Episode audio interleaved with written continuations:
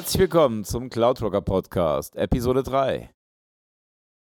Heute wollte ich mal so ein klein bisschen, fünf Minuten, über die Unterschiede zwischen Squarespace und WordPress reden. Wir als äh, Squarespace und WordPress Agentur haben uns extra auf diese beiden Systeme verstärkt. Warum? Nun, WordPress, sag ich mal, ist die eierlegende Wollmilchsau. Wenn der Kunde zu uns kommt und sagt, ich brauche eine Webseite, ich möchte sie selber verwalten. Ich möchte aber ein Online-Shopping-System haben. Ich möchte, ähm, dass Schnee von der Decke fällt. Oder dass ich automatisch PDFs verkaufen kann, ohne dass ich mich darum kümmern muss. Vielleicht ab und zu mal ein Update fahren muss über ein Plugin etc.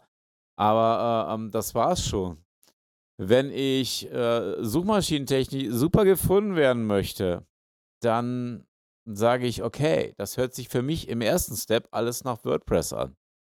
Ja, da haben wir ein äh, CMS, was ich nicht näher vorstellen muss, was mittlerweile tausende von Webseiten im Netz erfolgreich powert. Dann sagt der Kunde aber, das hört sich doch schon mal gut an. Wie schaut denn das von der Verwaltbarkeit aus? Da bin ich jetzt nicht so affin. Ich möchte das alles selber machen, aber ich habe jetzt nicht so die HTML-Programmierer slash äh, äh, English darf schon mal gar nicht sein, dass da Englisch drin vorkommt. Dann sage ich, okay, da haben wir schon so ein kleines Problem und dann würde ich dir dann doch lieber jetzt mal was anderes zeigen und zwar Squarespace. Ja. Squarespace, du hast feste Kosten, die hast du. Ja, da kommst du nicht drum rum. Da hast du mal schnell 250 Euro im Jahr.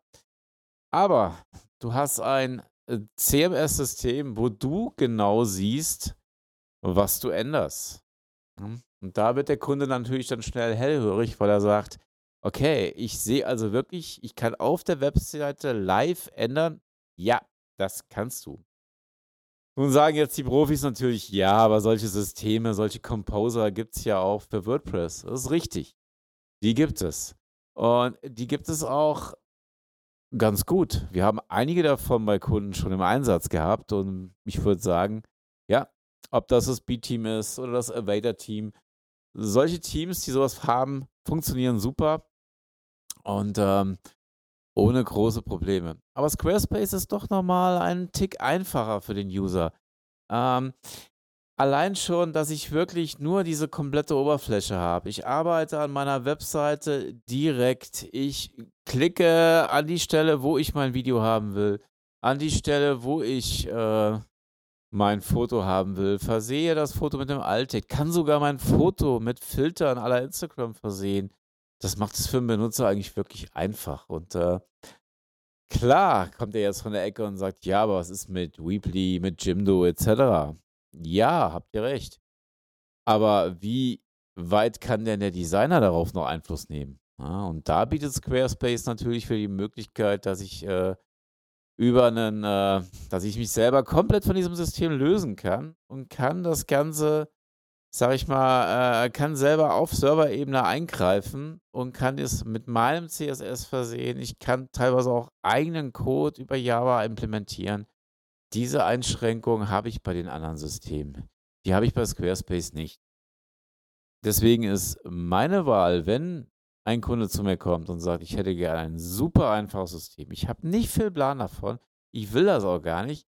Ich fände es aber schön, wenn ich meine Webseite von meinem iPhone aus sogar verwalten könnte, wenn ich meinen Blog rausrotzen kann. Und jetzt kommt für mich der zweite wichtigste Punkt, oder der dritte sogar. Ähm, wie ist es mit der Sicherheit? Da muss ich mich um Squarespace um überhaupt nichts kümmern. Also da sind keine Plugins, die irgendwelche Sicherheitslücken oder so haben. Da stecken fette amerikanische Server, die werden geupdatet. Da muss ich mir keinen Kopf machen. Das läuft. Ja. Okay, jetzt kommt der Punkt. Amerikanische Server. Uah, richtig. Mein ganzer Krempel liegt in den United States. Da muss jetzt jeder selber für sich wissen, wie er sowas handhabt.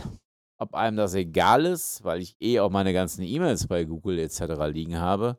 Oder ob ich da ein dickes Bohau drum mache. Ist jedem selber überlassen. Klar, natürlich sage ich auch dem Kunden Bescheid, verweise ihn darauf, erkläre ihm das.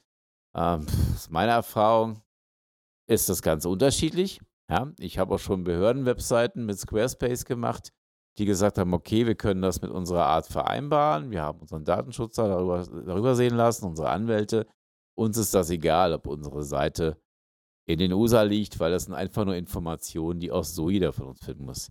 Das muss jeder für sich wissen, das muss jeder mit seinem Datenschutzbeauftragten, mit seinen Anwälten ausmachen.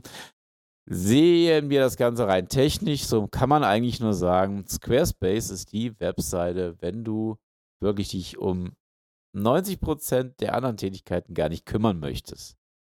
Willst du aber etwas, wo du selber die volle Kontrolle hast, wo du selber suchmaschinentechnisch der Herr bist, wo du selber vom Design her machen kannst, was du willst, wo du dir einen Shop bauen kannst und drei Wochen später sagst du, ich brauche jetzt die Lexware-Schnittstelle, die baue ich jetzt da noch ein, dann nimm dir WordPress. Ja. Wie gesagt, da sind wir ganz offen.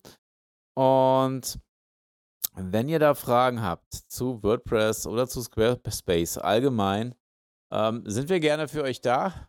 Schreibt uns unter podcast at cloudrocker.de und ja, bin gespannt, ob sich jemand meldet. Ich sag mal, bis bald, euer Arndt.